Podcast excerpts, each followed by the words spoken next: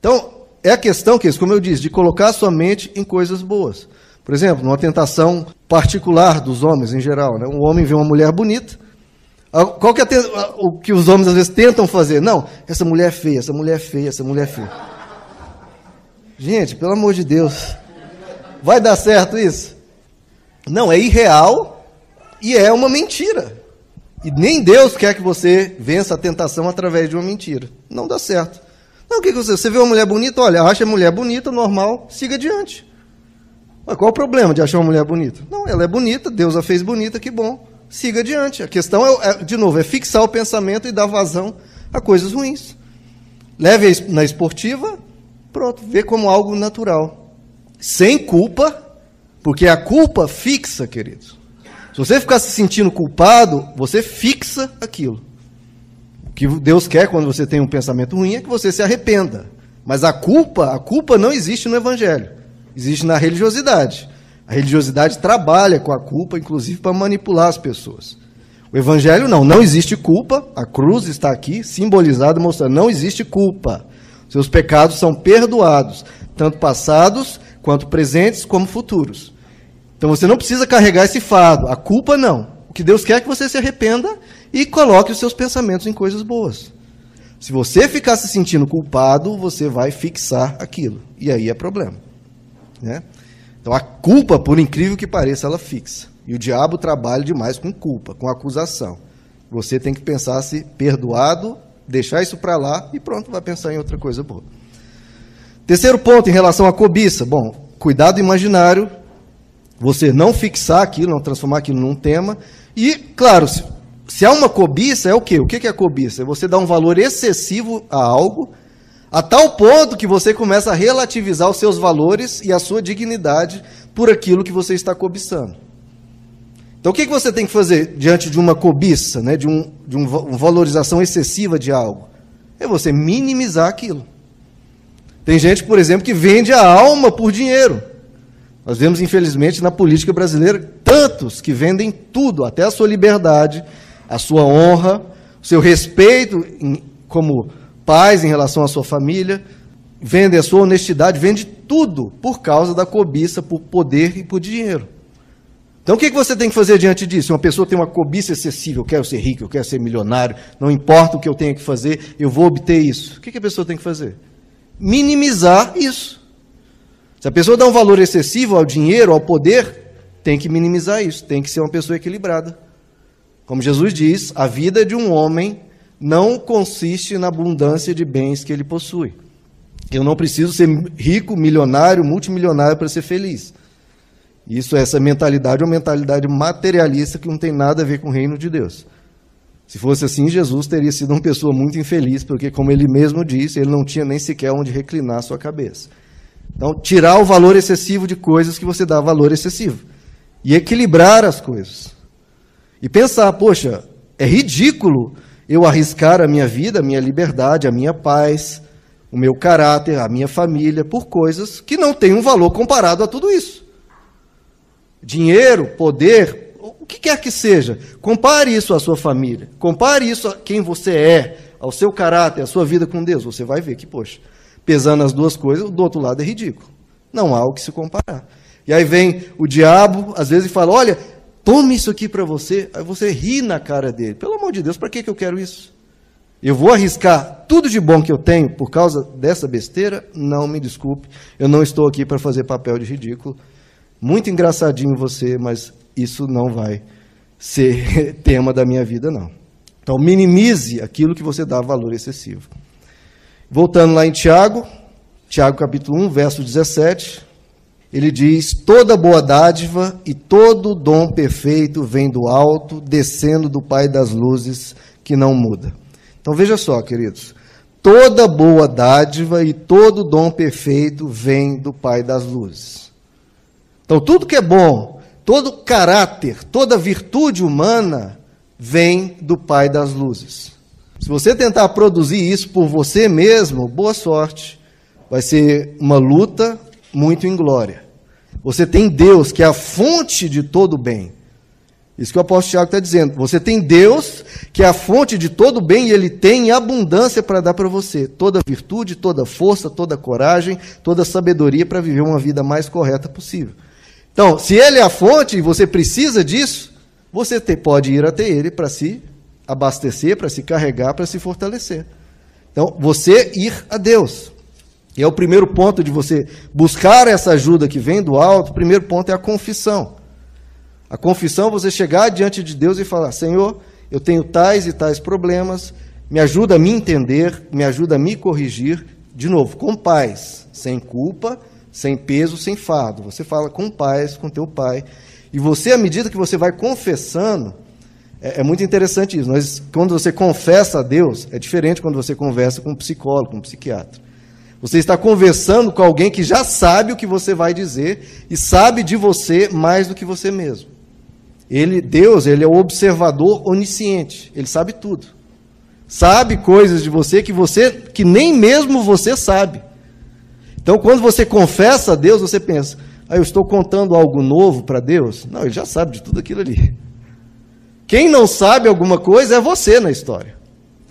Então, quando você começa a falar para Deus, você mesmo começa a descobrir coisas na sua mente que às vezes você não tinha pensado, e Deus, como Ele conhece, a história toda e você não, ele começa a te iluminar. À medida que você vai confessando, ele começa a te iluminar e te trazendo pontos, princípios, ajudas que você não teria percebido. Porque ele sabe, ele conhece seu coração, ele sabe suas fraquezas, da onde aquilo veio, às vezes do passado, às vezes de alguma coisa que alguém falou, ou de algum um mecanismo de, de, de você trabalhar aquela situação que às vezes você nunca pensou. Ele vai iluminando a sua mente. Ele vai fazendo você se entender. Porque à medida que você se entende, você tem como alterar aquilo, você tem como trabalhar aquilo. Então é você falar com aquele que tudo sabe. E quando você fala, de novo, quem não sabe algo na história é você e não ele, e ele vai te iluminando. Então, fale com teu Deus confessando aquilo. Segundo ponto para buscarmos ajuda do alto é a oração. Tem a confissão que você fala, né, do, daquele, daquela questão, e a oração. Mas aí a oração não tópica. Veja, a confissão é você falar em arrependimento e buscar ajuda. Agora, tem gente que transforma, como eu falei, a, aquele problema, aquela tentação, num tema, inclusive num tema de oração. Que, de novo, volta naquele problema. Eu não posso pensar, não posso pensar, aí está pensando. Mesma coisa é a oração. A pessoa vai orar a Deus com aquela tentação e fala: Ô oh, Senhor, me ajuda a a não pegar aquela propina. Ô oh, Deus, me ajuda a não pegar aquele um milhão de dólares que vai me dar tanta riqueza, viagens, carros maravilhosos. Ô oh, Deus, me ajuda a segurar aquela tentação. Já pensou, Deus, tanta coisa boa eu poderia comprar com aquilo, Deus. Olha a oração da pessoa. Está ajudando ela a combater a tentação? Não. Está piorando, está fixando de novo, fazendo aquilo um tópico. A oração não pode ser tópica. Eu conheço a história de um pastor que ele disse que ele tinha, antes de se converter, ele era uma pessoa devassa sexualmente, era uma pessoa sem qualquer freios nesse, nessa questão. Ele se converte, aí, claro, a primeira tentação é lutar contra isso. E ele vai falar com o pai dele, o pai dele era pastor, fala, pai, como é que eu faço para me segurar? Aí o pai fala, vá orar, meu filho. Ele fez isso e isso ajudou, além de, das várias coisas que a gente está falando e da que fala, das que falaremos. E aí, depois, ele, depois de muitos anos, ele se torna pastor e vem as pessoas com problemas similares. E ele fala: Não, meu irmão, vá orar. Faça como eu fiz, deu certo comigo, vá orar. Só que as pessoas retornavam em grande quantidade: Pastor, eu estou orando, não está adiantando. Mas como é que funcionou comigo com essas pessoas não está funcionando? Aí ele foi investigar. O que, que as pessoas estavam fazendo? pegavam aquele tema, aquela tentação e ficavam orando sobre aquilo. E eu, aí foi aqui o exemplo que eu dei. A pessoa, em vez de melhorar a situação, na verdade fixa aquilo na mente, fica ela, a oração se torna um exercício de tentação, de criação de um imaginário adoecido. Aí ele falou: não, não, não, não é essa oração. Pelo amor de Deus, é você deixar, você confessa isso, em arrependimento, pronto. E agora você vai orar sobre outras coisas. Vai passar tempo com Deus, vai meditar nas Escrituras, orar passando tempo com Deus, não sobre aquele tema. Se você fizer isso, você fixa aquilo. Não, aí vira uma, uma oração adoecida. Não, vai orar sobre outras coisas. Vai orar pela sua família, vai orar pelo para você progredir na sua, na sua carreira, vai orar, enfim, passar tempo com Deus. Se você for ficar orando sobre aquele tema, aquele tema de forma fixada, de forma neurótica, só vai te adoecer ainda mais. Oração é passar tempo com Deus. Em relação ao pecado, é confissão. Confessa em paz, em tranquilidade, depois vai orar sobre outras coisas. É assim que funciona. Outra, outra questão de buscar a ajuda do alto é nós fortalecermos a nós mesmos espiritualmente. Veja só. As pessoas têm uma tentação. Ela quer refrear aquele mal. O que, que a maioria das pessoas fazem? O que, que as religiões ensinam e gera um fracasso absoluto? É você tem que fazer isso pelo seu esforço próprio. Você tem que se segurar. Né? Como somente isso. Olha, o que você precisa fazer é você, sozinho lá, se virar com isso. E aí você toma uma surra da carne. Por quê? Porque é você lutando contra algo, sozinho contra algo que está dentro de você. Aí você apanha, você é vencido. O Evangelho nos propõe outra coisa. Claro que existe essa parte também. Mas não é você lutando sozinho. A primeira coisa que o Evangelho nos ensina é que você precisa saber, reconhecer que você não consegue se melhorar sozinho. Se você tentar você e só você mesmo, pelo esforço próprio, sem Deus, a tendência é que você toma uma sua. Então o que você tem que fazer é buscar ajuda do alto. Crer nele, pedir para ele te ajudar. E aí quando ele agir, quando ele te tocar no seu coração, você está no meio de uma situação, no meio de uma imaginação ruim, e ele vem e incomoda você, toca no seu coração, toca, poxa, você está indo num caminho ruim.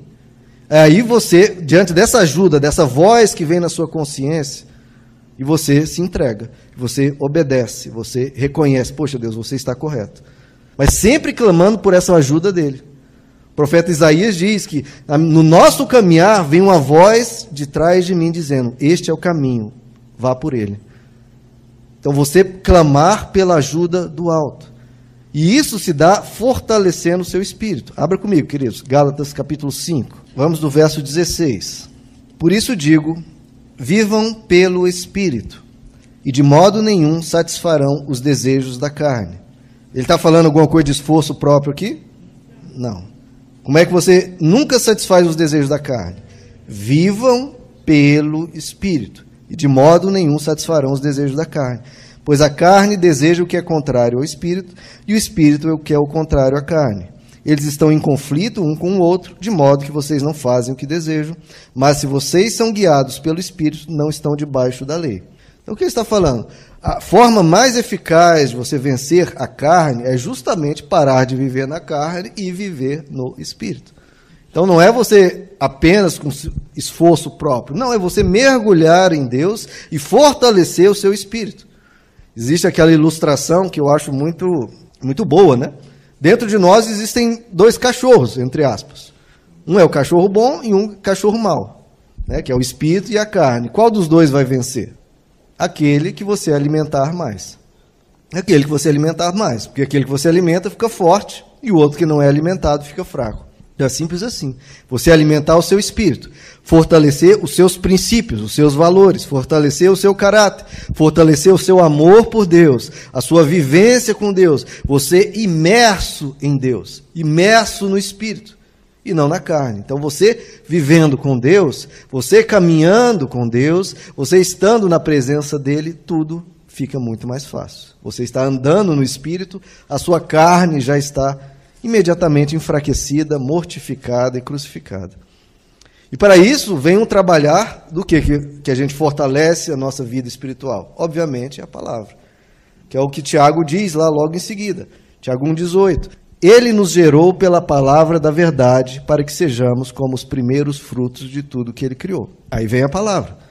Então, os ensinos da palavra, esse é o objetivo: formar em nós Jesus Cristo, formar em nós uma mente sadia, formar em nós um coração todo pacificado naquilo que é bom. E aí fica tudo mais tranquilo, queridos. Se você se entope, se enche de coisas e mentalidade, formas de enxergar a vida ruim, como Jesus disse, se os seus olhos são maus, tudo que você enxerga vai ser mal. Agora, se os seus olhos são bons, tudo vai ser luz. Como é que você transforma a forma de você enxergar a vida. Cada vez mais renovando a sua mente pela palavra. Transformai-vos pela renovação da vossa mente. Você renova a sua mente cada vez mais que você vai permitindo, como Tiago diz, e recebendo humildemente que a palavra seja implantada em nós. Nós pensarmos os pensamentos de Jesus. Nós sabemos que Jesus era um ser completamente que caminhava onde for com toda tranquilidade, paz, e ele vivia com a mente totalmente sadia. Então que a gente comece a pensar como Jesus pensava. Jesus diz em Mateus 12: Olha, os ninivitas, que era a capital da Síria, um povo extremamente cruel, eles se arrependeram e aprenderam a verdade com a pregação de Jonas, um profeta dos menores do Antigo Testamento. E a rainha do, sul, rainha da Etiópia, ela transformou sua forma de pensar ao ouvir os ensinos de Salomão. Nós vemos Salomão e vemos Jonas. E aí chega Jesus e diz: Eis aqui alguém que é melhor, maior do que Jonas, que é maior que Salomão. E vocês têm o privilégio de receber os ensinos da parte desse, que é maior que Jonas, maior que Salomão, maior que Abraão, maior que Jacó, maior que qualquer um. O próprio Deus, Jesus. E se aqueles se arrependeram com a pregação de Jonas, pregação de Salomão, quanto mais a gente pode crescer. Quanto mais nós podemos ser pessoas boas, gentis, amorosas, mansas, ouvindo e meditando na pregação de Jesus. Muito mais, né, queridos? Muito mais. Por fim, quarto ponto, veja aí comigo, queridos, que esse é um texto maior, Tiago 1, verso 21, lá do nosso texto base. Agora que eu vou chegar no que geralmente as religiões ensinam só esse ponto, né, o quarto. Os outros todos, muitas vezes, não é ensinado. Claro, há o nosso papel né, no combate à tentação. Tiago 1,21, portanto, agora sim, nós, livrem-se de toda impureza moral e da maldade que prevalece. Então, só depois de tudo aquilo que eu falei antes, cuidado imaginário, não fixar um tema, né, levar as coisas sem culpa, buscar a Deus, aí sim vem a sua parte. Livrem-se de toda impureza moral e da maldade que prevalece e aceitem humildemente a palavra implantada em vocês, a qual é poderosa para salvá-los. Sejam praticantes da palavra e não apenas ouvintes. Então há um papel de nós tomarmos atitude, né? Enganando-se a si mesmo. Aquele que ouve a palavra, mas não põe em prática, vai adiantar alguma coisa? Não. É semelhante a um homem que olha a sua face no espelho e depois de olhar para si mesmo, sai e logo esquece a sua aparência. Mas o homem que observa atentamente a lei, os ensinos, os conselhos de Deus, que é perfeita, que traz a liberdade e persevera na prática dessa lei, não esquecendo o que ouviu, mas praticando, será feliz naquilo que fizer. Então veja só, a primeira coisa que ele fala aqui, a lei que traz a liberdade. Todo o ensino de Deus, queridos, é para nos libertar. Quando você vê alguém ensinando coisas para escravizar o ser humano, para controlar o ser humano, você pode saber que não tem nada a ver com o evangelho. Nada, queridos. É a lei que traz a liberdade. Então, os mandamentos, os ensinos de Deus, quais são o objetivo deles? Te libertar. Te libertar de coisas que te aprisionam, da tentação que pode arrasar a sua vida, que pode castigar a sua alma e roubar toda a sua paz. Então, os ensinos de Deus são para nos libertar. E por isso ele fala: você tem um papel, livre-se de tudo que é ruim e pratique tudo que é bom, que é o óbvio, né? Livre-se do que é ruim, pratique o que é bom. Em outro trecho, o apóstolo Paulo diz: Sujeitai-vos a Deus, resisti ao diabo e ele fugirá de vós. A mesma coisa. Você recebe a Deus, acolhe o que ele te ensina e resiste o que vem do mal, o que vem do diabo, tudo isso. É sujeitar e resistir.